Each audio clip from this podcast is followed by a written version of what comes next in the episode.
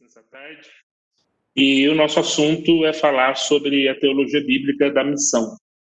E a gente tem falado, nós começamos nesses dias, desde a primeira aula, nós começamos a falar um pouco sobre essa interculturalidade, né? Um grande desafio da igreja quando nós é, observamos essa, essas variedades culturais, né? De que maneira a igreja ela é dentro das diferentes culturas. Nós falamos e da importância de nós avaliarmos o contexto, de nós conhecermos o contexto antes de qualquer é, desenvolvimento, né, ou qualquer desenvolvimento estratégico, ou qualquer ação evangelística, ou uma, equipar líderes locais. E aí nós falamos basicamente das culturas de estou sem vídeo.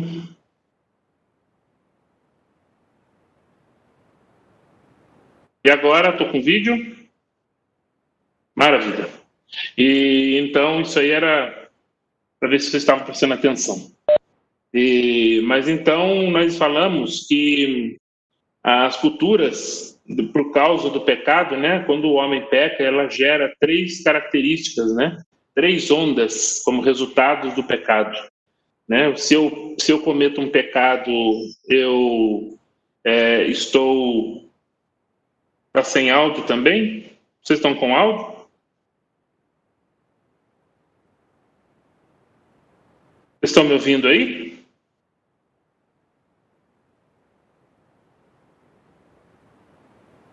Alguns estão falando que eu estou sem áudio também.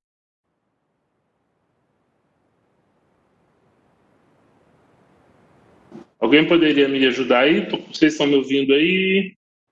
Áudio, imagem, ok. Maravilha. Obrigado, William. E, então, a culpa, a, a vergonha e o medo, né? São as três características que nós estudamos. E, basicamente, falamos que quando uma cultura prevalece a culpa, nós temos uma característica de cultura geralmente europeia e americana, a qual o Brasil tem uma influência grande, nós somos, somos muito influenciados pela cultura ocidental, embora nós não nos classificamos como totalmente ocidentais. Mas nós temos muito essa questão da culpa, né? Falamos da ideia do individualismo, geralmente nas grandes cidades, foi influenciado também pelo iluminismo, a gente falou bastante sobre isso aí. São culturas mais individualistas e as formas de comunicar o evangelho, elas baseiam, nós falamos que baseiam-se na questão da da, eu sou culpado, então eu tenho que ir diante de um tribunal para que eu obtenha a inocência. Por isso que nós, as terminologias usadas quando vamos comunicar o evangelho em culturas onde prevalece culpa, é, é, geralmente usamos terminologias como advogado, é, tribunal, culpado, inocente, ou eu sou pecador, então eu sou culpado. Aí nós falamos também Existem culturas que prevalece honra e vergonha. O que significa que quando eu peco, quando eu faço algo errado, eu sinto vergonha. E aí precisa do quê? Eu preciso buscar, porque eu sou desconectado do clã. Geralmente são características de povos coletivistas, relacionais, isso é muito Ásia, muito Oriente Médio, e também nós falamos que o Brasil também tem uma porcentagem considerada, principalmente nas, nas situações mais de sertão e cidades pequenas, cidades interioranas, nós temos uma característica grande também da, da, da, da, vergonha, né? E aí nós vamos o quê? Nós vamos atrás da honra. Então, por isso que é a vergonha e honra. E aí nós falamos que para comunicar o evangelho em culturas de vergonha e honra, nós utilizamos terminologias como desconectado, né? Quando o homem peca, ele não sente culpa, ele sente vergonha. E aí, isso é muito característico na Ásia, né? China, Japão, Coreia, vocês veem, no Oriente Médio também, uma, de uma outra forma, vocês observam que há necessidade de resgatar essa honra. Eu, eu gerei, o que eu fiz afetou todo o meu clã. Isso é muito característico de, sociedade, característico de sociedades coletivistas. Então, quando nós falamos sobre isso, nós temos que ter em mente que a comunicação do evangelho, ela precisa ter essas características, as características de comunicação, lembrando que eu estou desconectado e aí eu preciso agora de um Cristo, né? Uma mensagem do evangelho que vai trazer uma mensagem de conexão, reconectar. Olha, você estava separado porque você pecou, você está, você está envergonhado. Onde você está, Adão, né? Deus ele vem ao encontro de Adão e Eva para resolver uma situação que foi a situação do pecado. E ali em Gênesis 3 e 15, nós temos uma profecia, né? um texto profético, um verso profético, falando que no futuro Cristo viria. Né? Então, esse é o Deus que reconecta. E aí falamos também, e existem culturas em que prevalece o medo. Eu tenho medo dos, dos, dos seres visíveis e principalmente dos invisíveis. Então, eu preciso agora buscar intermediários, buscar xamãs, pais de santo, ou pessoas né, que têm o poder de conectar com o, o mundo espiritual para apaziguar os meus problemas aqui. Então, geralmente, essas características de medo e poder, que chamamos de medo e poder, elas prevalecem em situações tribais, mas também, como eu disse, no Brasil, é, é, acontece esse, esse fenômeno também. Os PowerPoint eu ainda não passei, está só o primeiro aqui, tá? Eu estou dando uma revisada aí no que nós é, falamos. E aí nós comentamos também um pouquinho sobre é, essa importância. É, numa das aulas nós falamos sobre essas questões e também nós falamos sobre é, o mundo foi a da aula passada, principalmente, nós falamos que houve uma mudança no centro de gravidade do cristianismo. Então, essa mudança no centro de gravidade do cristianismo, ela, esse é um, é um assunto muito importante para nós compreendermos o papel da igreja né, é, nesse século, né, no século 21. Ah, nós observamos que o globo norte que é Europa e Estados Unidos, é ali que prevalecia, né? O grande número de cristãos e com o tempo, né? Houve uma migração, né? Ou seja, a maior parte houve uma houve uma mudança numérica, aliás, da maior parte dos cristãos hoje eles estão concentrados que nós chamamos do Globo Sul, né? E no Globo Sul é, nós dizemos aí que é África, Ásia, América Latina e algumas ilhas do Pacífico. Por que, que isso é importante para nós brasileiros?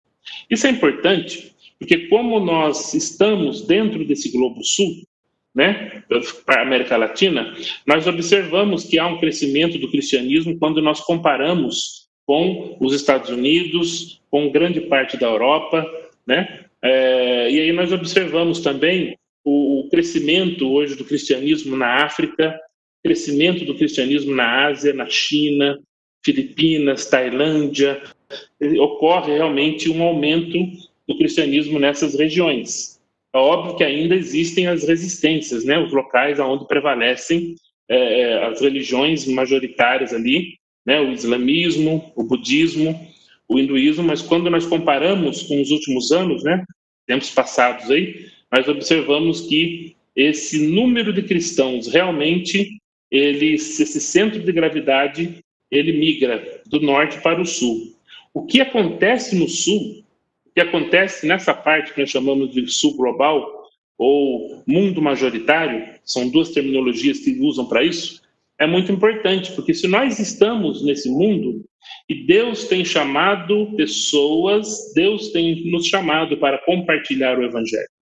E nós, como igreja, o nosso papel é compartilhar o evangelho não somente é, entre as pessoas da nossa cultura, mas devido à globalização, a essa migração, né, esse deslocamento natural ou forçado, nós temos dentro do Brasil, por exemplo, vários povos já habitando no Brasil. Nós temos vários Brasils, né? Nós temos várias características culturais. Quando nós olhamos, por exemplo, a cidade de São Paulo, nós olhamos a cultura alemã, a cultura europeia muito grande, né? A cultura é, é, latina, a cultura nordestina, a cultura hoje árabe, né? Muito mais acentuada, sempre acentuada, mas hoje com a entrada dos refugiados.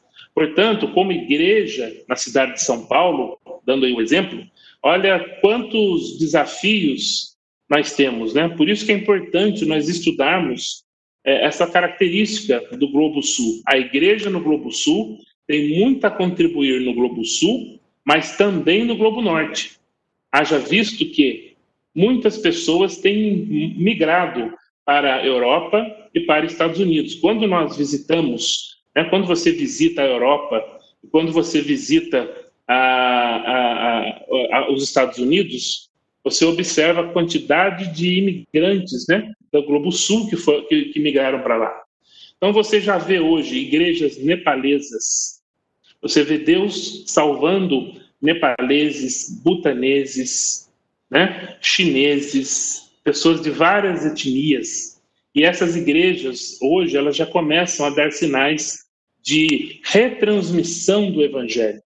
Ou seja, eu sou nepalês, eu aceito a Cristo, eu entendo que Cristo é meu Senhor e Salvador. Agora eu começo a compartilhar o Cristo para minha família nepalesa que está nos Estados Unidos. E agora essa, esse grupo cresce e agora eu começo a compartilhar o evangelho para outros amigos nepaleses. A igreja se estabelece e a igreja começa a fazer não só a evangelização, a compartilhar a mensagem do evangelho para os nepaleses americanos, mas alguns deles retornando ao Nepal para também compartilhar. Nós chamamos isso de diáspora reversa. Então, compreender as características do Sul, desse Globo Sul, que é hoje o centro de gravidade do cristianismo, pela quantidade de cristãos, é muito relevante, né? Então, nós começamos a falar um pouquinho sobre isso na semana passada, então, é por isso que eu estou aqui dando uma, uma, uma lembrada e uma complementada de algumas coisas que eu não falei na semana passada. Uma das coisas importantes que nós precisamos entender é que, de uma forma geral, pessoas, os cristãos do, do sul global, geralmente eles tendem a ter a, a ser coletivos, mais relacionais do que o norte global.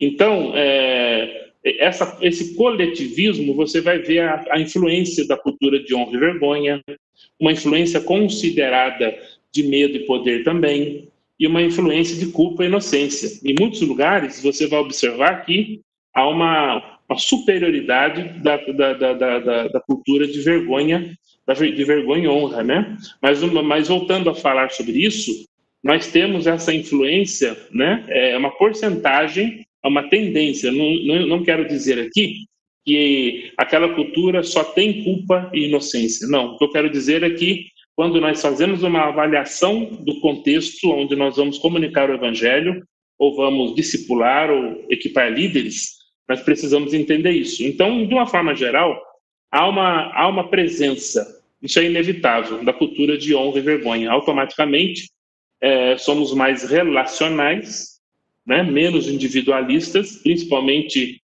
em contextos de cidades pequenas, interiorano, falando aqui de Brasil, e aí Histórias bíblicas, elas comunicam muito bem, né? As histórias, as histórias bíblicas, elas têm muito a ver com o contexto em que a pessoa vive.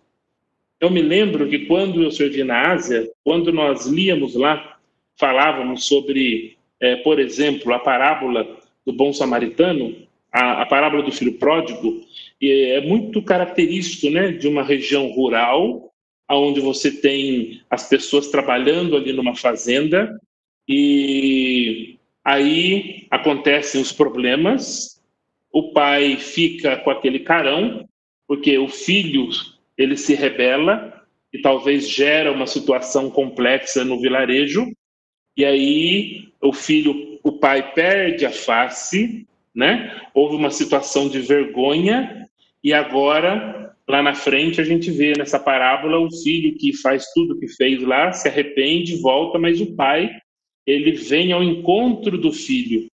Né? Isso é uma parábola muito rica, porque ela mostra é uma história muito bem muito bem contada, não é uma história longa, é uma história de fácil reprodução, é uma, uma história de, de fácil compreensão e que mostra um pai que ama a pessoa, né? Quando você vai falar sobre Deus, usando essa parábola, em muitos contextos, você consegue explicar o que, qual é o entendimento, o seu, o seu entendimento de Deus. É um Deus que ama, o ama, o Deus que ama o pecador.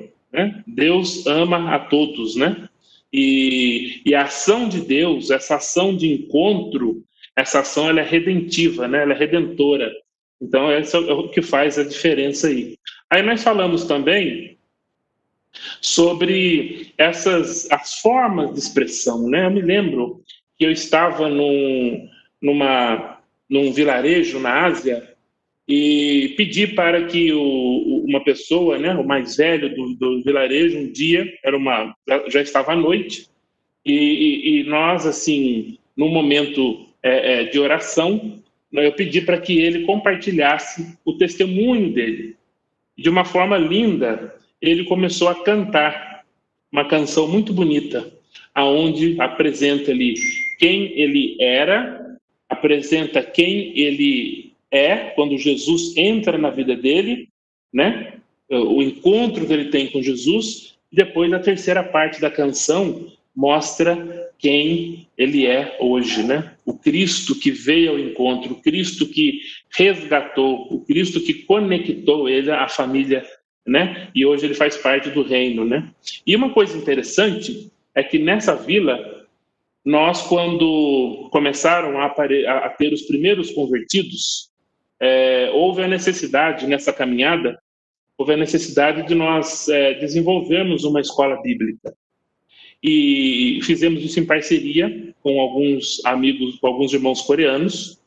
E foi muito, muito interessante porque na hora que nós estabelecemos o currículo mínimo para essa escola bíblica, era algo muito simples. Era algo muito simples, uma casa de palha, bem simplesinho, nada, né? É, num local bem pobre, eles perguntaram se não tinha música. E eu fiquei olhando ali e lembrei, né? Que foi um, um lapso da minha parte, da nossa parte, que nós esquecemos que aquela cultura, elas comunicam, eles se comunicam muito através da música. Né? Então, o drama, música, isso são elementos importantes né, que nós temos que lembrar. Mesmo dentro dos projetos de desenvolvimento comunitário cristão, é, por exemplo, na, na, nessa, na Ásia nós trabalhamos com água, um projeto de água. Então, esse projeto de desenvolvimento cristão é, é muito importante nós respeitarmos esses elementos. Ou seja, no processo de treinamento, no processo de sentar com as pessoas. É, nós estamos falando de água. Então, qual a importância da água na Bíblia, né? Exemplos de, de, de água na Bíblia. Então, nós usávamos histórias de água para mostrar a importância da água, né? O Deus que cria todas as coisas, o Deus que criou a água, é, falando sobre essa questão da proteção mesmo da água, ensinando a comunidade a cuidar. Então, é, é usando essas, essas, essas ferramentas, esses, esses approaches, né? É, é importante a gente ficar batendo nessa tecla, porque nós ainda cometemos alguns erros como igreja brasileira, quando nós vamos, por exemplo, para o norte da África, para a África subsaariana, ou vamos mesmo para o interior, né, América Latina, ou mesmo no sertão do Brasil, ou regiões, outras regiões do Brasil, nós esquecemos que esses elementos de contação de história, que é o storytelling, né, é o biblical storytelling, existem muitas formas da gente é, aprimorar a forma de nós contarmos a Bíblia. A, a, Bíblia é uma narrativa, né? É uma linda narrativa. Então isso é muito é muito importante. Então, ah, falando nessa questão também, quando nós mencionamos dentro desse contexto do Sul Global, é, também é importante. Quando nós vamos desenvolver teologia, quando nós vamos estudar teologia, geralmente o formato do, do, do estudo nem sempre ele acompanha o formato da, do Globo Norte, que é mais sistemático, né? Tanto que a teologia, uma das, uma das disciplinas, né, é a teologia sistemática.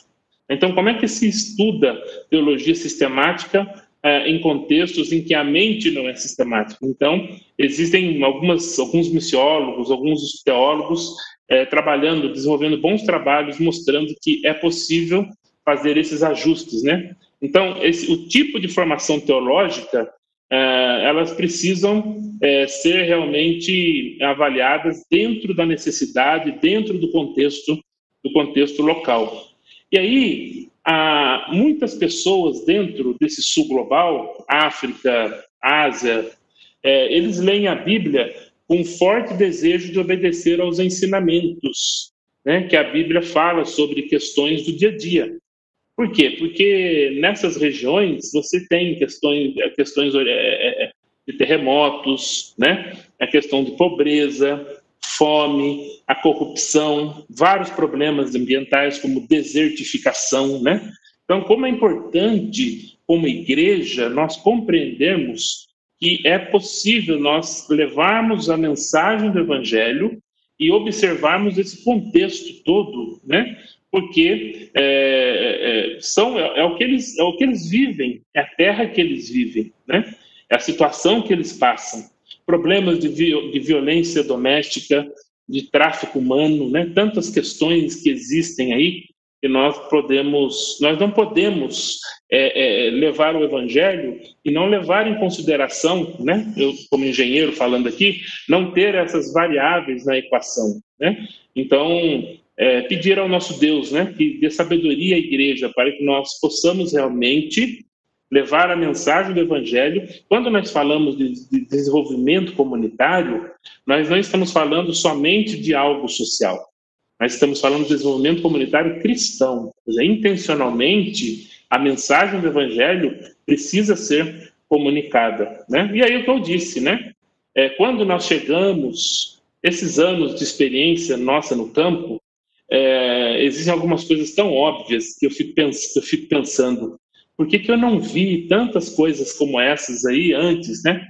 É, é, ouvir as pessoas, ouvir os irmãos, ouvir os irmãos locais, buscar os informantes, mesmo que esses informantes não sejam cristãos, mas eles vão, você vai aprender a língua, a cultura, a, as linguagens corporais, a, os formatos, os provérbios. Você tendo essas informações, você lembra que na primeira aula que eu dei, eu falei, mostrei um PowerPoint que se nós não entrarmos na vida diária das pessoas, nós não conseguimos comunicar o evangelho é, é, de modo que eles que eles compreendam, né? Então, quando nós falamos em comunicar o evangelho, em encorajar os nossos irmãos, em discipular, ou muitos líderes, né, muitos líderes brasileiros gostam, e graças a Deus por isso, de equipar líderes, né, formar líderes, né? Eu quero ir para tal local formar líderes. Eu tenho um material excelente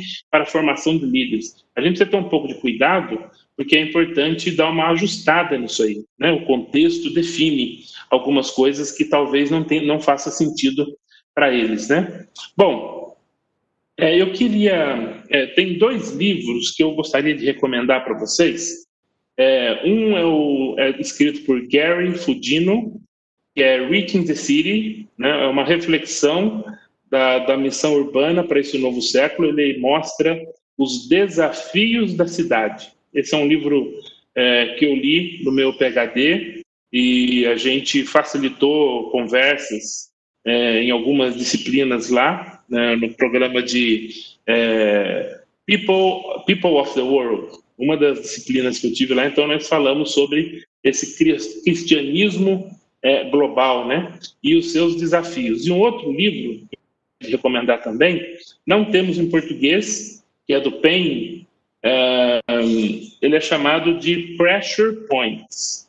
Ele apresenta 12 pontos em que a igreja é, precisa se engajar. São 12 realidades neste século em que nós precisamos, como igreja, é, estar, ser relevante. Então, eu acho um livro muito bom, esses dois, eu gostaria de é, recomendar para vocês. E aí, é, vou trabalhar a partir de agora aqui e a partir dos próximos sábados, dos próximos domingos, nós vamos trabalhar é, alguns desses pontos é, com base nesses dois livros. Eu acho muito importante, vou ressaltar apenas aqueles que entendemos ser mais importantes para a realidade da igreja no sul global e especificamente a igreja brasileira, não somente para o evangelismo dentro do Brasil, como também é, é, é em outras partes do globo, né? É, como a igreja deve reagir aos desafios atuais, né? Então, esses são os pontos que nós precisamos é, avaliar, né? Uma das coisas que a gente é, entende, é, esse livro dá para achar no Amazon, ok? No Amazon.com. Eu, é, esses dois livros, eu estou mudando muito o formato, né? Porque essa questão de viajar, de estar tá muito para cima e para baixo, eu estou comprando muito estou é, é comprando muito é, é, o do Andrew, do Andrew Kirk também de missões também dá para achar pelo Amazon. É, eu eu tô me adaptei já ao Kindle porque não tem jeito, né? Pesa demais o livro, né? Mas assim, nós precisamos entender que até a volta de Cristo, né, o retorno de Cristo, nós teremos desafios. Nós teremos desafios dentro da igreja, na mobilização da igreja, e também teremos desafios para cumprir a missão da igreja de proclamar o evangelho. Então, nós temos aí a ação mobilizadora de mobilizar a igreja. A igreja, nós precisamos conversar sobre esses pontos, nós precisamos discutir sobre esses assuntos. É, é, adaptação, né? É, alguém comentou aqui sobre adaptação e de, de leitura. E é, não teve jeito, eu precisei adaptar. Eu consigo escrever, colocar cores no Kindle, eu consigo selecionar, colocar observações, e porque fica bem mais é, no Kindle mesmo. É.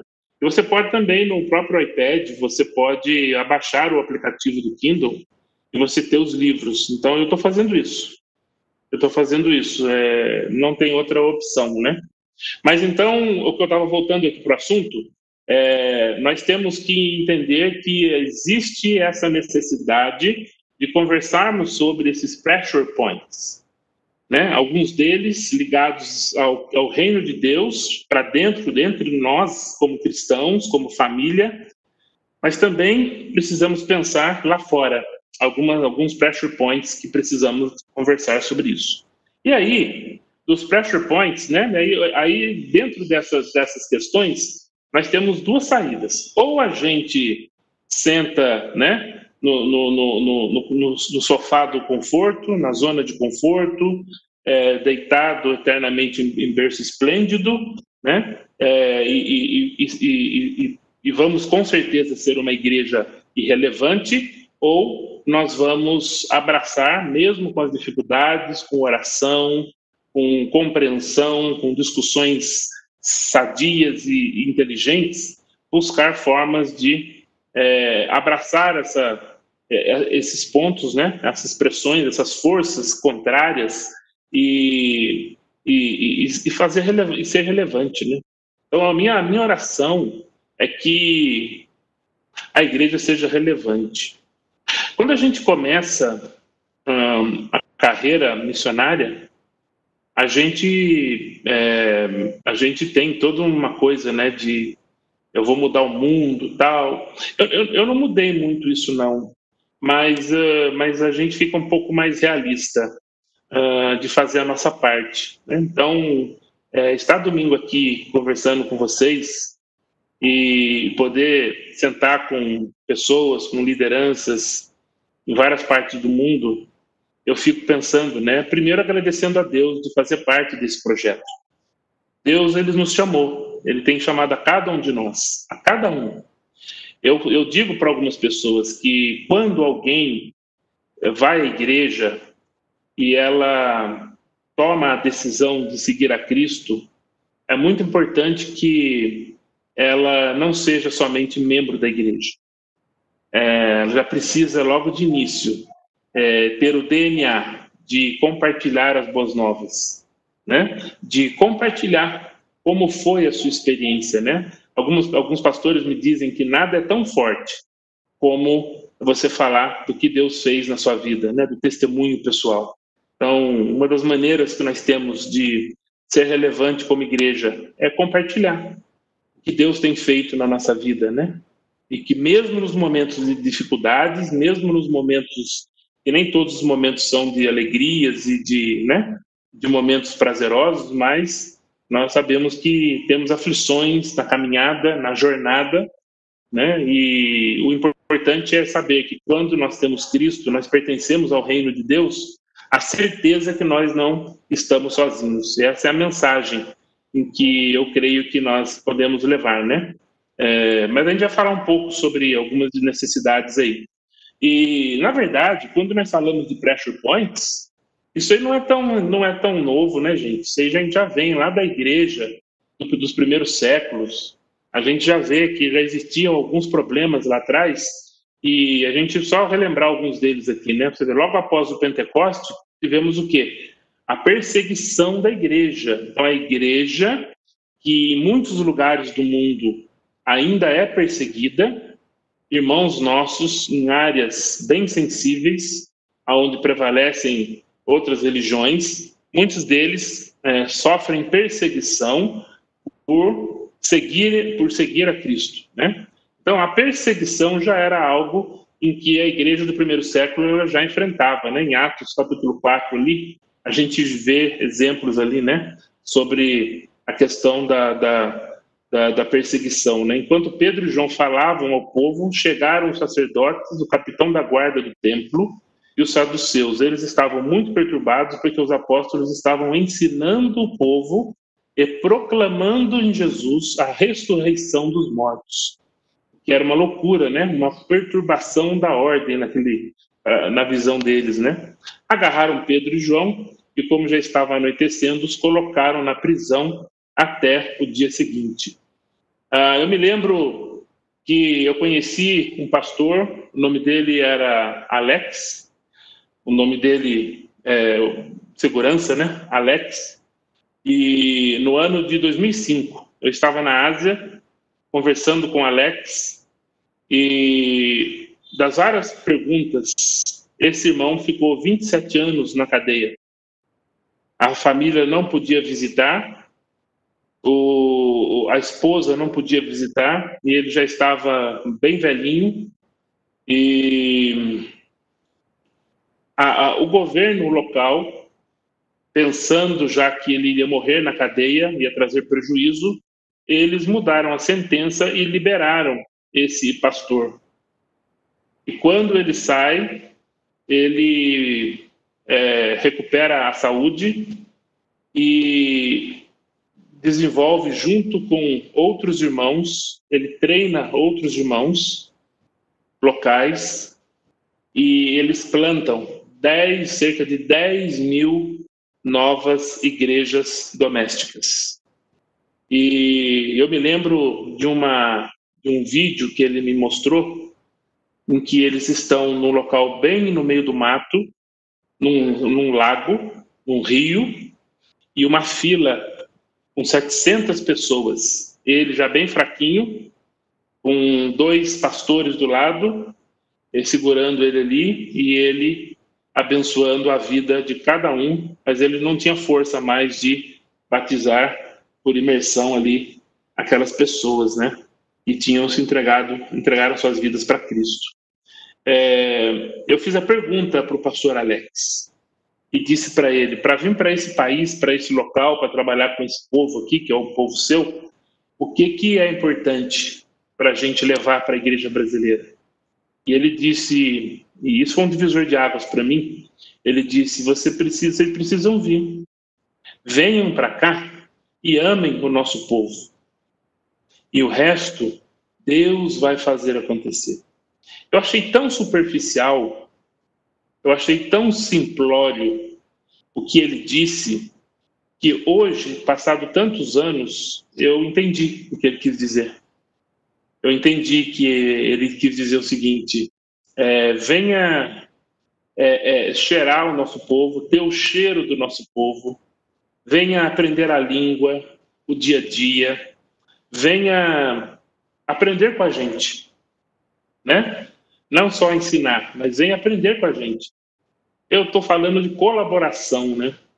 Eu tenho encontrado pastores locais em algumas partes do mundo, na África do Norte, no mundo árabe, é, na África subsaariana, na Ásia. Nós temos encontrado alguns pastores experientes e quando a gente senta com eles, uma das coisas muito importantes é a questão da colaboração, né? Eles eles querem dizer para a gente assim, não venham com soluções prontas. A gente quer a experiência de vocês. A gente precisa de vocês. A igreja pode, a igreja do norte, a igreja do sul, as igrejas do globo do sul global, as igrejas do norte também, há possibilidade de colaboração, desde que a gente vista a sandália da humildade, né? É muito importante essa nossa atitude, certo? De chegar e trazer essa diferença, né? De mostrar essa diferença de colaboração. Nós não precisamos. Eu vou trabalhar, vamos supor aí, vou para Butão. Eu não tenho que ficar brilhando ali de ser o cara, é, mas podemos colaborar. Nós podemos apoiar a igreja para que a igreja seja butanesa, para que a igreja seja africana, para que a igreja seja asiática. E a gente traz a nossa colaboração, servindo, aprendendo, ensinando, né? E é essa colaboração que eu creio. Perseguição era um problema que eles tinham lá. Um outro problema também eram problemas já internos. Não sei se vocês lembram ali, é, havia os problemas ali entre os judeus de fala grega e os judeus de fala hebraica. Né? Naqueles dias, crescendo o número de discípulos, ó, começa a crescer o número de pessoas, também naturalmente é preciso dar uns ajustes ali, os probleminhas acontecem. Os judeus de fala grega, entre eles, queixaram-se dos judeus de fala hebraica porque suas viúvas estavam sendo esquecidas na distribuição diária de alimentos. Depois, lendo todo o texto, a situação foi, foi remediada, foi solucionada. Mas esses problemas internos também eram problemas já da igreja nos primeiros séculos, né? Pedro, por exemplo, ele demorou para entender que o evangelho era também para outros povos, né? Então, quando a gente lê lá é, em Atos capítulo 10, a experiência que ele tem lá, é, ele, ele, ele chega lá na casa lá do, do, do gentio, né? É, ele era, foi, foi difícil para ele, precisou haver milagre, precisou haver visão, precisou ouvir a voz de Deus, para ele entender que o evangelho era além dos muros judaicos, né? Aí ele diz, né? É, então Pedro começou a falar: agora eu percebo verdadeiramente que Deus não trata as pessoas com parcialidade, mas de todas as nações aceita todo aquele que o teme. Olha, aceita de todas as nações. Então, nós fomos chamados para servirmos entre todas as nações. E essas nações, elas têm chegado até nós. Né? Os povos dessas diferentes nações, eles já são nossos vizinhos. Então, Deus está chamando alguns para vir até a Ásia, ao Oriente, e também Deus tem chamado a igreja brasileira. A igreja, seja aquela igreja pequena que talvez pense que ela não tem nada a oferecer. Todos nós somos chamados, mas é óbvio que falamos de mobilização, essa conscientização da missão de Deus, da missão da igreja, né? E nós, como igreja, nós temos essa essa força. Eu tenho eu tenho ouvido algumas experiências de pessoas aqui no Brasil é, desenvolvendo trabalhos maravilhosos. Pessoas simples, pessoas que não falam a língua daquelas pessoas. Eu me lembro que eu estava, há um tempo atrás, eu conversei com uma pessoa de uma organização é, e eles estavam ensinando português para é, é refugiados de fala árabe. Né? Então, como que eu posso me envolver num projeto desse, né? Onde Cristo ele é, é, é, é ele é, você pode ap apresentar a pessoa de Cristo, né? É, através do dia a dia, da comunidade, de estar ali com eles e intencionalmente contar as histórias bíblicas, ouvir também a fé deles, ouvir sobre o credo deles. Essa, essa ideia de somente falar, a gente tem que tomar cuidado. Nós temos que também ter essa habilidade de ouvir, né? Mas aí, pensando também é, nessa questão do interno, né, o Concílio de Jerusalém, lá em Atos 15, também é um exemplo, né? É, quando a gente lê todo Atos 15 ali, agora chegou gente que não é igual a gente, como é que nós vamos fazer? Nós temos que transformar eles para eles ficarem igual a gente, ou eles podem continuar com a gente desse jeito. E aí surgiu o Concílio de Jerusalém para resolver a questão ali também dos gentios chegando ali na igreja, né? Então, Atos 15 mostra que, portanto, julgo que não devemos por dificuldades, né? Meu avô falava dificuldade aos gentios que estão se convertendo a Deus. Não colocar dificuldades aos gentios, receber os gentios como nossos irmãos. Eu queria dizer para vocês uh, que tantos anos se passaram depois do Concílio de Jerusalém. E, e nós temos observado algumas coisas acontecendo assim é, a dificuldade que muitos de nós temos de receber aqui, aqueles que nós classificamos como diferentes. É, a gente tem que tomar cuidado com o que vai dizer aqui, por questão de fala de missões de povos, mas existem povos que eles são da mesma etnia, mas quando alguém, eles têm uma igreja, mas quando alguém chega como o novo convertido, essas pessoas que esperam ser recebidas porque falam a mesma língua, né? Falam a mesma língua, ele espera ser recebido como irmão, como da mesma família, e às vezes isso não acontece. Existem problemas de rótulos. Nós temos essa dificuldade de rotular pessoas e até, até não acreditar que Deus é poderoso, que o Deus da graça faz com que aquela pessoa que cria num Deus diferente, que fazia coisas diferentes, agora ela tem uma experiência com Cristo, ela tem frutos que mostram que ela é pertence ao reino de Deus e mesmo assim nós ainda temos dificuldades de receber essas pessoas e sentar do lado delas e chamar de meu irmão e compartilhar com ela. Eu me lembro de um exemplo de uma igreja dessa, uma igreja expressiva, em que eles até receberam, recebiam novos convertidos da etnia, mas uma pessoa disse: Olha, eu até recebo essa pessoa aqui, mas casar com a minha filha ele não casa. E, mas que Deus nos ajude, né? Que a gente consiga entender o que é o reino de Deus, o que significa fazer parte da família. Atos capítulo 2 mostra um perfil tão bonito de igreja, né? Problemas também de imoralidade sexual. Olha só que interessante, né? Que se a gente fosse trabalhar isso hoje, a gente poderia falar muito sobre a pornificação da sociedade, algumas questões complexas. Isso lá nos primeiros anos já tinha um problema. Se você vê lá na igreja de Coríntios, né, Paulo ele escreve dizendo: Olha, por toda parte se ouve que há imoralidade entre vocês. Imoralidade que não ocorre nem entre os pagãos, a ponto de alguém de vocês possuir a mulher de seu pai. Quer dizer, dentro da igreja, em Corinto, já estava havendo alguns problemas de moralidade sexual, né? Já a igreja em Tiatira, né? É, você tem ali, quando é, é, a gente lê ali, a igreja, né? É falado sobre algo negativo da igreja. No entanto, contra você, tenho isso. Você tolera Jezabel, aquela mulher que se diz profetiza, mas os seus ensinos induz os meus servos à imoralidade sexual e a comerem alimentos sacrificados aos ídolos. Então, a, o texto está dizendo que a igreja tinha dentro dela alguns problemas de ordem de moralidade sexual.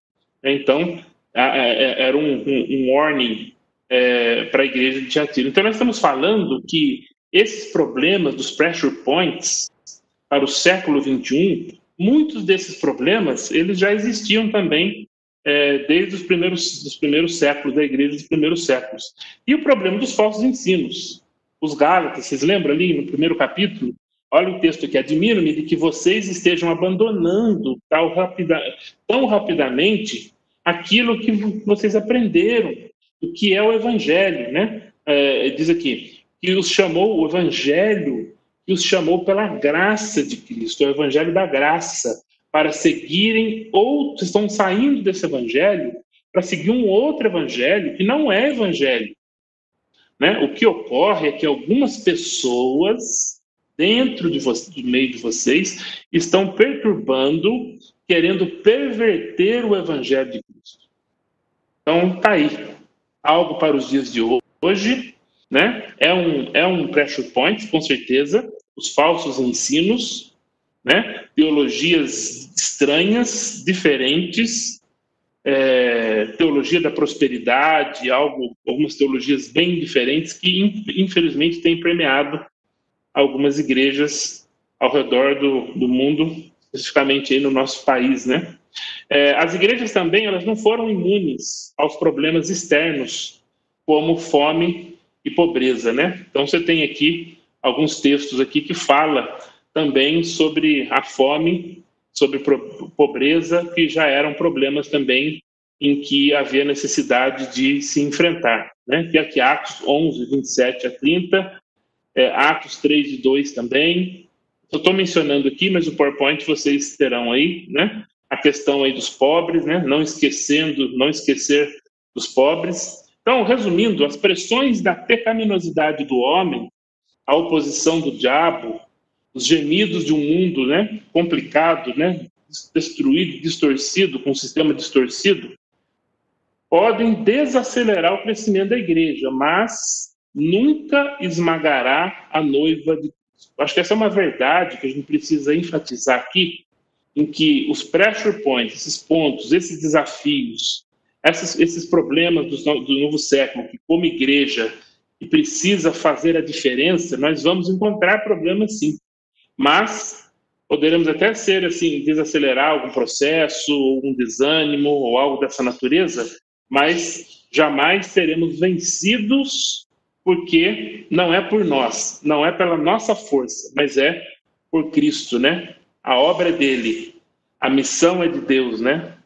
É o Deus que sempre na Bíblia, como eu falei nas aulas anteriores, ele é o Deus que vem ao nosso encontro. As questões globais de nossos dias estão moldando e continuarão a moldar a igreja, né? Então, por exemplo, a, as cidades que têm crescido, à medida que as cidades crescem, os problemas da cidade também, eles são problemas relevantes. Né? É, então, como que nós vamos discipular os povos? Como nós vamos enfrentar essas dificuldades com a urbanização, com o crescimento das cidades? Né? Essa é uma realidade. Que oportunidades únicas da grande comissão existem agora para que mais de 214 milhões de pessoas migrassem para fora de seus países de origem. Então, nós estamos falando de quantas pessoas que saem, muitas nem queriam sair, médicos, advogados, de, de diferentes classes sociais e étnicas, eles, é, eles estão saindo dos seus mundos e forçadamente se deslocando para, para outras partes do mundo, né? Como a igreja responde a essas necessidades? Quando eu estava falando sobre o exemplo de uma, de uma organização que estava ensinando é, a, a árabe para refugiados é, sírios, você fica pensando, mas eu não sou professor de árabe, eu não sou, como que eu posso ajudar? Então, existem várias formas de se engajar, né? Você engajar para que essas pessoas tenham essa acolhida, que o amor de Cristo seja demonstrado, que a mensagem de Cristo seja proclamada, né? dentro do contexto, de uma forma que eles entendam, e daqui a pouco você pode doar um livro. Daqui a pouco você pode separar um dia e pode servir ali naquela organização e de uma forma direta ou indireta, e aí Deus vai fazendo as conexões. A gente precisa entender que mesmo nas nossas limitações culturais ou linguísticas, Deus, ele na sua graça, porque é a graça dele que nós não conseguimos definir, né, favor e merecido, mas a gente não consegue definir. É, eu me lembro que a, a, a, minha esposa, nós estávamos no, no Iraque, é, no período da guerra, ali no ano de 2003, a Universidade de Bagdá, os professores tinham saído dali, da universidade, muitos fugiram, questões internas, estava bem complicado.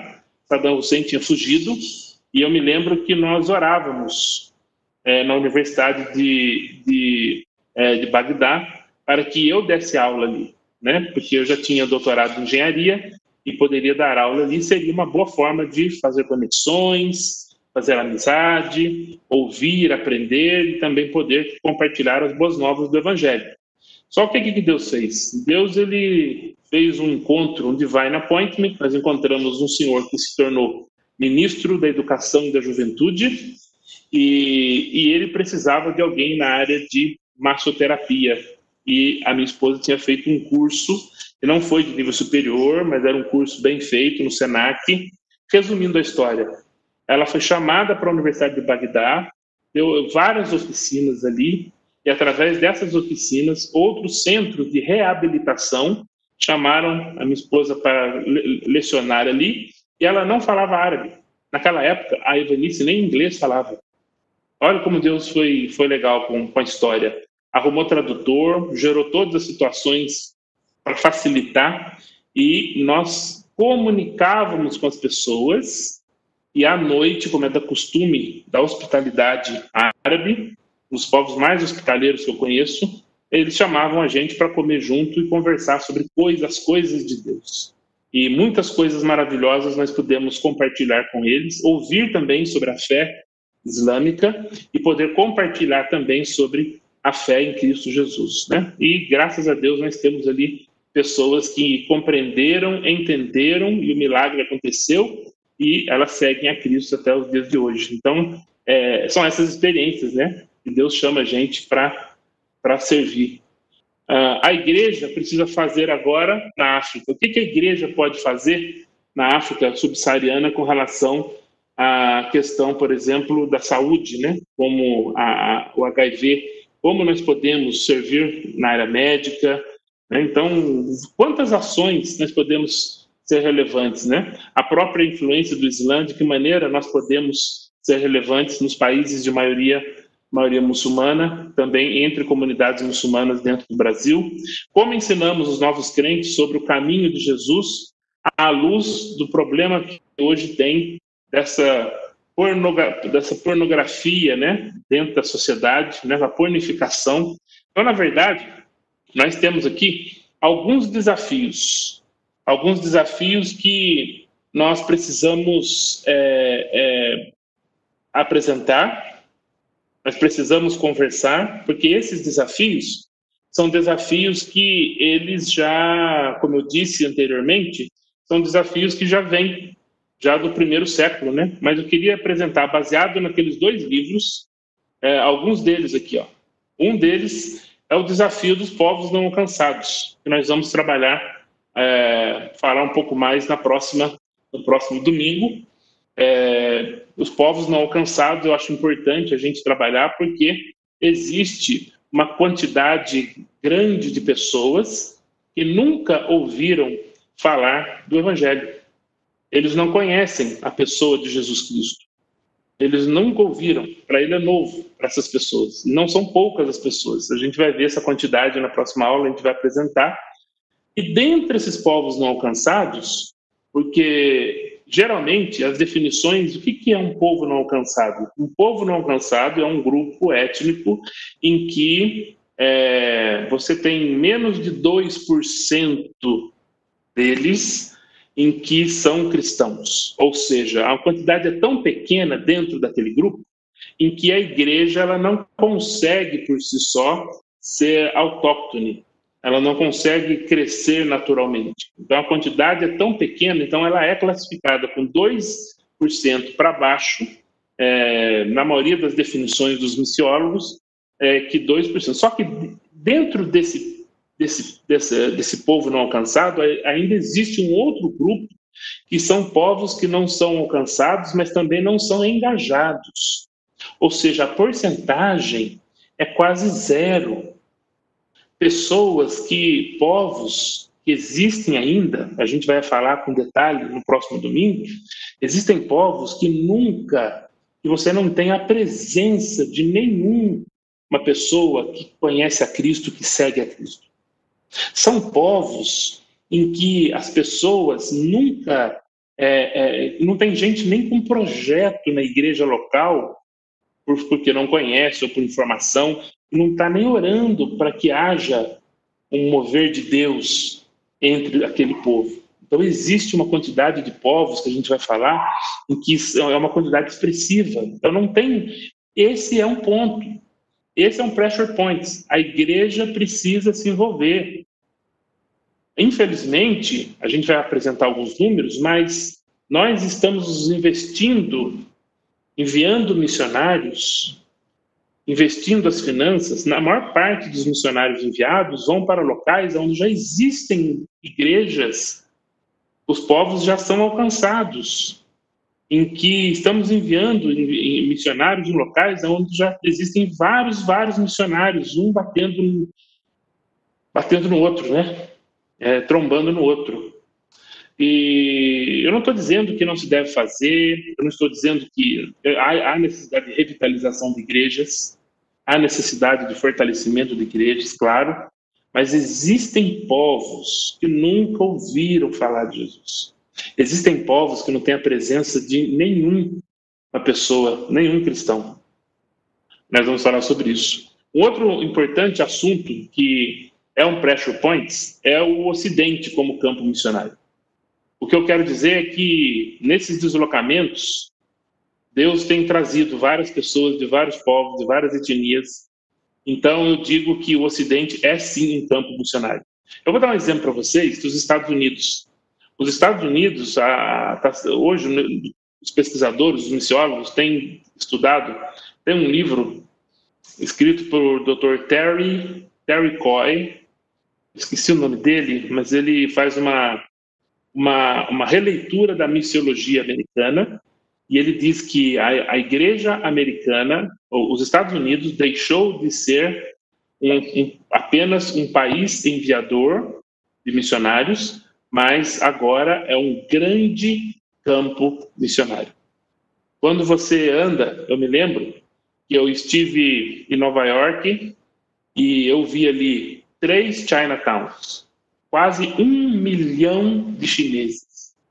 Muitos desses chineses não conhecem a maioria deles não conhecem Dentro da Big Apple, é, um milhão de muçulmanos.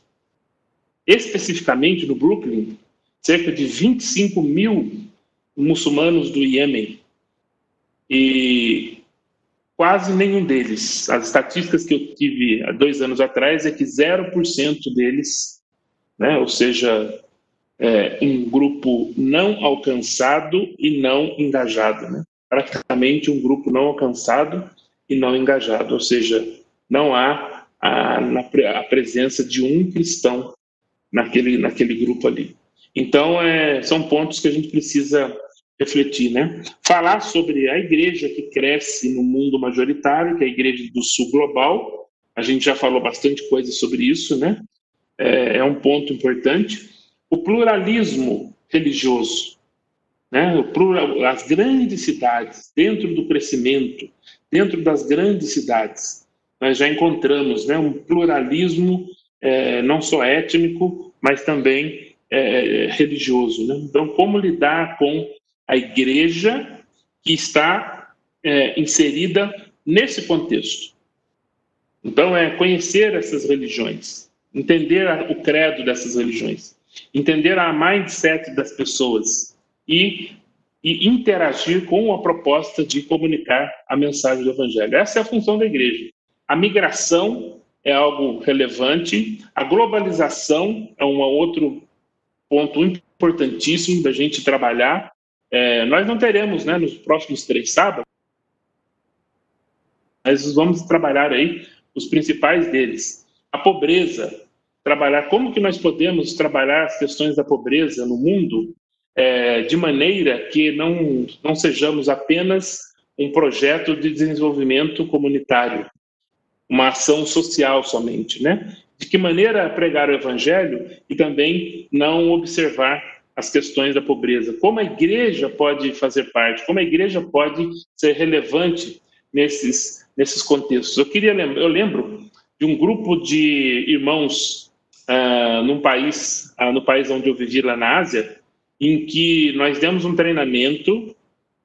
É, eu ainda não morava nesse país, mas foi a primeira vez, a segunda vez que eu tinha visitado esse país, e o convite foi para desenvolvermos um projeto de, de é, osmose reversa para dessalinizar água de poços lá da Indonésia.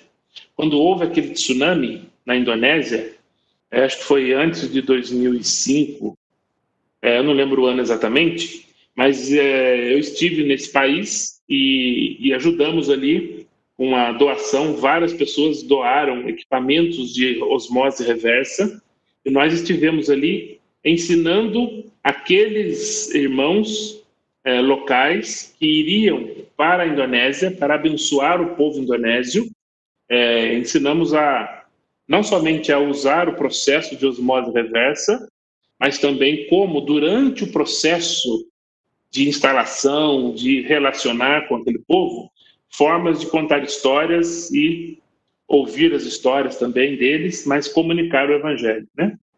É, a urbanização, né, algo que tem que ser colocado, a situação dos jovens, das crianças no mundo hoje, como que a gente vai é, é, comunicar as verdades do evangelho para essa nova geração? Então, são pontos que nós precisamos. Problemas de saúde, né? Problemas de saúde que não dá para ficar às margens, né? a questão da oralidade, as formas de comunicar, as formas de ensino, a maneira como nós vamos comunicar o evangelho para essa área do mundo, aonde essas, onde você tem a maior necessidade, você tem a maior quantidade de povos não alcançados, né? E, geralmente a oralidade é a que prevalece. A forma oral, ela prevalece sobre a forma em relação ao formato escrito. Então, é algo que nós temos também que levar em consideração. E também, um pressure point é também as questões das imoralidades, né? E aí, é, o próprio livro do Payne, ele trabalha a ponificação da sociedade. Então, basicamente, ah, é, esses são ah, alguns assuntos que eu queria trabalhar, é, mostrando a necessidade da igreja. Então, para finalizar, a pergunta que eu deixo aqui é: ou nós fingimos que está tudo bem e ficamos à margem do, do, dos pressure points, né? Das, dessas, dessas necessidades, ou a gente realmente, debaixo de oração, debaixo de orientação de Deus, é, em, em, em, união, a igreja é, é enfrentar esses pontos, né? é, e trabalharmos essas questões.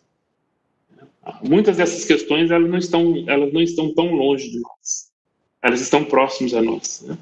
Estão na nossa cidade. A nossa cidade mesmo, vou falar da cidade de São Paulo, por exemplo, como exemplo aí.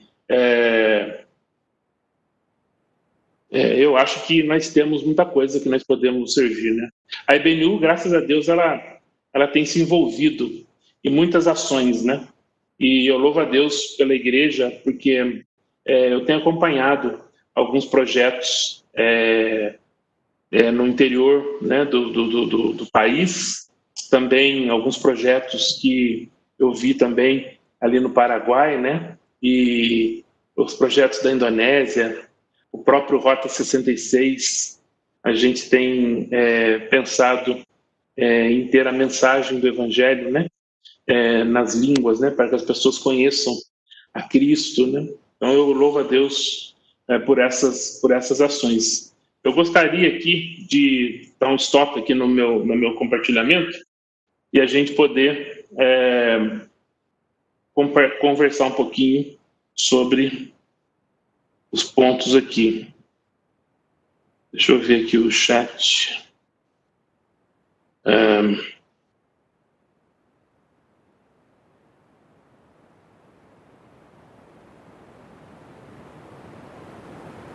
Olha que pergunta interessante, né? O, o hemisfério, o hemisfério sul vai reevangelizar o norte? Olha, eu não sei se eu sou se eu sou muito sonhador, mas é, eu, eu, eu já caminhei bastante pelo norte, né? Europa, as realidades ali, é, mesmo no meu primeiro, no nos primeiros estudos na, na engenharia, eu me lembro que eu fui à Inglaterra várias vezes e eu vejo a Europa, os brasileiros em Portugal, os africanos ali em Portugal, a igreja hoje, a própria, a própria comunidade portuguesa evangélica, a Aliança Evangélica Portuguesa, ela compreende que hoje as igrejas, a igreja de imigrantes, ela é uma igreja importante hoje no papel de sentar junto, né? Nós precisamos sentar e pensarmos juntos formas de cooperação, né? A mesma coisa tem acontecido nos Estados Unidos, em alguns locais, um pouco mais, ainda muito lento, uh, mas eu já tenho visto a ação é, da mobilização da igreja da igreja americana, da igreja caucasiana, por exemplo, a gente já vê algumas ações em que a vizinhança mudou, né? A vizinhança agora é formada por africanos, por, por, por, por latinos, por asiáticos, e algumas igrejas já trabalhando de forma mais contextual, é, aprendendo essa questão. Eu acredito que sim, eu acredito que sim. É,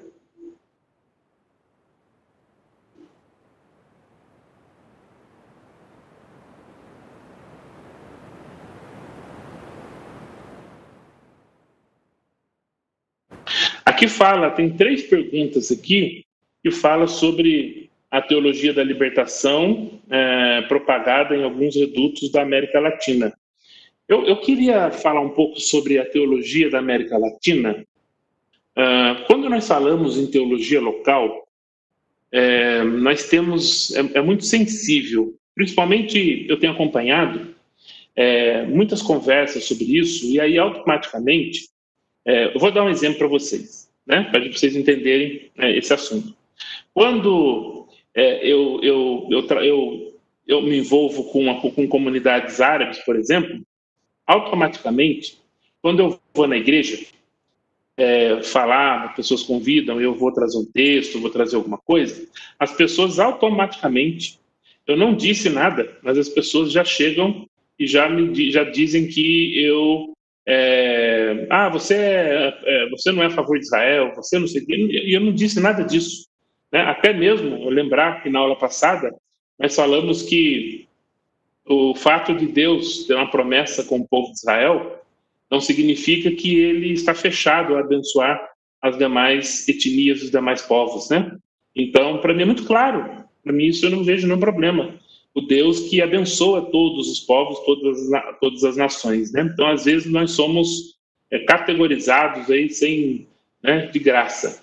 Com relação à teologia da libertação, é, alguns dizem que a teologia da missão integral ela é derivada da, da teologia da libertação. E o que eu poderia dizer para vocês é que a América Latina, elas têm, assim como a África, como a Ásia, elas têm as suas necessidades, elas têm as suas questões. E essas questões, ela, nós não podemos abrir a Bíblia, nós não podemos pregar um evangelho e não é, compreender as necessidades locais. Então, eu, quando eu falo em teologia de América Latina, eu estou dizendo que nós temos problemas na, na, dentro do Brasil, dentro da América Latina, nós temos pobreza, temos corrupção. Agora, a maneira como vamos abordar isso é, através da Bíblia, é aí que é a questão, né? Vamos fazer isso de forma é, é, é, é politizada, política, vamos fazer isso, de que maneira vamos manusear tudo isso? De forma, essas formas polarizadas, essas formas. Então, a minha crítica é que é, não podemos, independente de todas essas discussões, dos rótulos que já foram definidos, esse aqui falou isso aqui, ele já é daqui. Esse aqui já pertence a esse. A realidade é que nós temos problemas, nós temos nossos pressure points. E nós precisamos lidar com isso. Então, se eu tenho um vilarejo, se eu tenho um vilarejo em que ela não tem água, e eu, como engenheiro, a habilidade que Deus me deu e desenvolver um projeto de, de baixo custo para desinfectar a água, sabendo que aquela água, a infecção é de coliformes fecais, e eu poder usar energia solar num projeto barato e com seis horas de exposição à luz solar eu conseguir inocular os coliformes fecais, e eu não posso estar trazendo benefício para aquela comunidade, né? E aí trazer uma mensagem de um Deus que ele tem poder para para transformar, aonde eu ponho os meus pés ali, eu estou levando uma mensagem, aonde eu posso ter a oportunidade de ouvir as pessoas, aprender a cultura local e também responder as perguntas.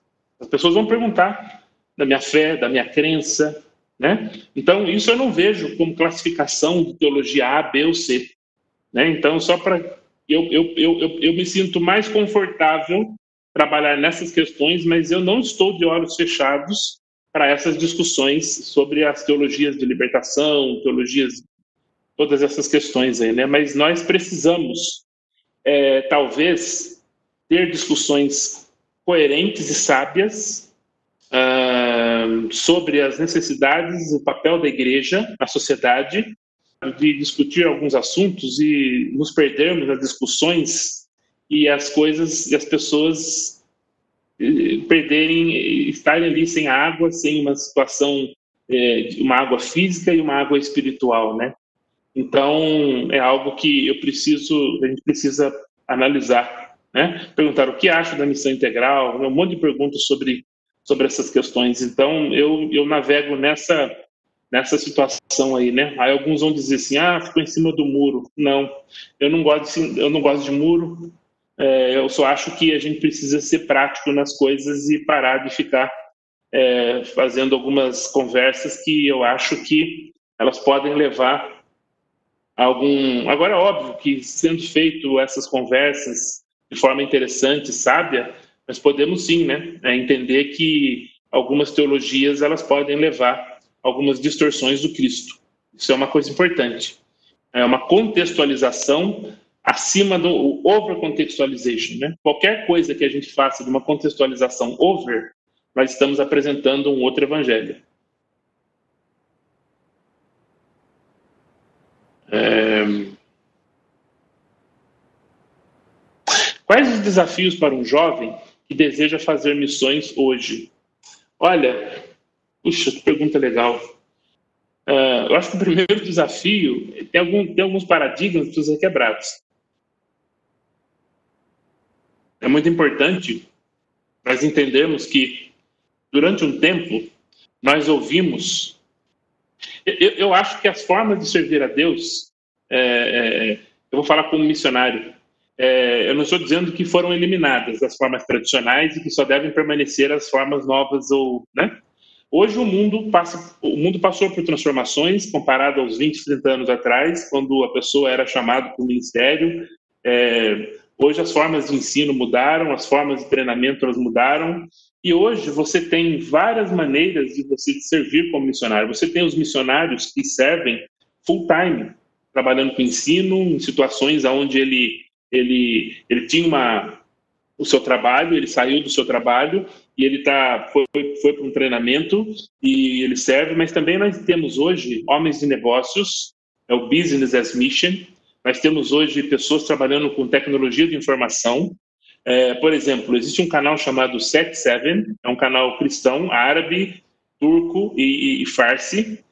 A sede deles é na ilha de Chipre. E eles precisam de gente especializada em, em, em, em cinema e televisão, e roteiristas, né? Gente especializada na área de informática, nós precisamos hoje de tradutores de Bíblia. Então, é, na, na, verdade, nós temos hoje projetos missionários de curto prazo, aonde você pode levantar times e, junto com a igreja é, onde você vai servir, ou missionários que estão servindo a longo tempo, a longo prazo, você pode potencializar numa ação, que, numa ação né, conjunta, potencializar o trabalho dos missionários de longo prazo.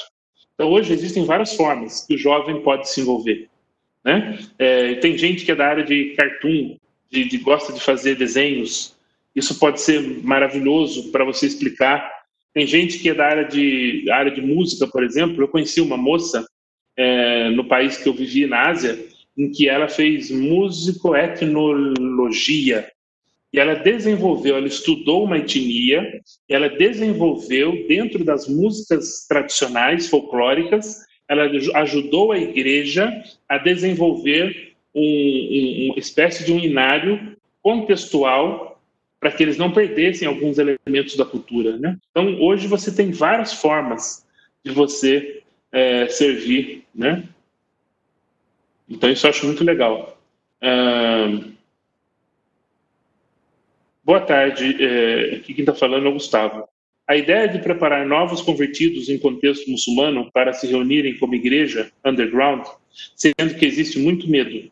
Como entende que deve ser feito o, discipulado nesse sentido, considerando também ser uma cidade pequena, com muitos conhecidos entre eles, e existe também perseguição e questões de shame honor, de, de cultura de honra, honra e vergonha. Boa, boa pergunta, Gustavo. Uh, Gustavo, uh, essa, essa, essa conversa sobre o discipulado de convertidos dos Muslim Background Believers, que é o MBBs, né, que geralmente fala, isso tem sido um problema, tem sido uma discussão. Uh, essa discussão ela depende muito das regiões, depende muito da, da, da rigorosidade, da, da rigidez da, da, uh, das culturas, porém, de uma, de uma maneira geral, como você descreveu aqui, é realmente um grande desafio. O, o discipulado de desses que vieram do Islã, primeiro que eles estão debaixo da perseguição nesses países de maioria muçulmana. Então, a experiência que nós temos tido é o cuidado dos irmãos locais é, em caminhar com essas pessoas, em primeiro identificar que realmente elas são convertidas, elas não são infiltradas ali, e você desenvolver alguns approaches. Uma das coisas que tem sido feito hoje numa, em algumas áreas que a gente tem viajado é, é o uso da internet. Então, através da internet, abre-se conexão, começa a separar das coisas da vida, bate um papo, e ali na caminhada vai descobrindo que realmente as pessoas estão interessadas em conversar um pouco mais sobre assuntos relacionados à vida espiritual, a falar mais sobre Deus, as pessoas poderem compartilhar. E aí, depois de um tempo, essas pessoas elas são realmente contactadas pessoalmente e é trabalhado é, o discipulado delas em formato bem seguro. Às vezes não não tem a regularidade que nós achamos. Primeiro que não dá para reunir com muita frequência, por isso que eu falo que depende muito de local para local, mas é uma é um grande desafio. É, eu sei de uma uma amiga que nós temos em que ela discipula uma moça e que veio que veio do Islã, é uma dentista e ela vai fazer compra. Então, quando ela vai fazer compra, ela vai num dia, quando vai fazer compra, passa na casa dessa nossa amiga, ali eles têm um tempo para orar, para ler a Bíblia junto, e aí no outro, na outra semana ela vai no outro dia, então não há as formas como nós temos arrumadinhas nos horários, então, é, é um grande desafio, né? Então, é uma, é uma necessidade de oração. Orarmos para que as pessoas possam realmente é, é, ter essa, esse amor em discipular. Um grande desafio é que nesses locais, muitos do, das pessoas, elas têm experiências com Cristo, elas assistiram pela internet ou por um canal de televisão, elas decidiram seguir a Cristo, tomaram a decisão e elas não sabem com quem contar. Elas não sabem, porque ela não sabe quem é que está do lado que também é cristão. Então, orar para que essas pessoas conectem com outras. Essa é uma grande dificuldade em alguns países de maioria de maioria muçulmana, né? Agora, campos de refugiados, nós temos visto muitas coisas interessantes, serviços sendo prestados na área de educação, na área de saúde, e as pessoas. Agora, uma coisa que é importante para finalizar aqui é quando eu morei num país, nos países fechados, eu tinha como, como, como prática. Um, era, um país, era um país muçulmano, e eu tinha como prática, eu entendia que tudo que eles falam é ligado a Deus. Qualquer coisa, fala de futebol, cai em Deus. Vai falar de comprar remédio, cai em Deus. Tudo que vai fazer, porque é, o Islã é um modo de vida. Então, o que, que eu fazia? Eu conversava com eles, entendia que eu estava fazendo isso dentro da cruz de Cristo. E diante da cruz eu converso sobre coisas e se eles querem falar sobre Deus, eu vou falar. E eu me lembro que teve uma vez que alguém me questionou, alguém, uma autoridade, e eu disse o seguinte: falei, olha, as pessoas perguntam para mim sobre a minha crença e eu falo para elas sobre a minha crença. Então, eu estou caminhando com as pessoas, as pessoas começam a me conhecer. E assim como eu sempre vou falar de Deus, eu tinha um rapaz, um amigo meu, que tinha um problema com a sogra, e eu falava para ele, olha, eu me lembro que certa vez Jesus ele fez isso, isso, isso, e contava uma história. E essa era a forma de conversar com ele e ao mesmo tempo ouvi-lo sobre a fé dele. Eu tinha um amigo também de um outro país muçulmano em que ele falava sobre as crenças dele. Vamos falar sobre anjos. Como você acredita? Como são como é a questão de anjos no Islã? E aí nós éramos amigos e eu falava sobre os anjos na Bíblia. Como é a questão de Deus? Como é Jesus? Como é a questão de salvação? Como é essa questão de obras? E eu poder explicar para eles sobre graça.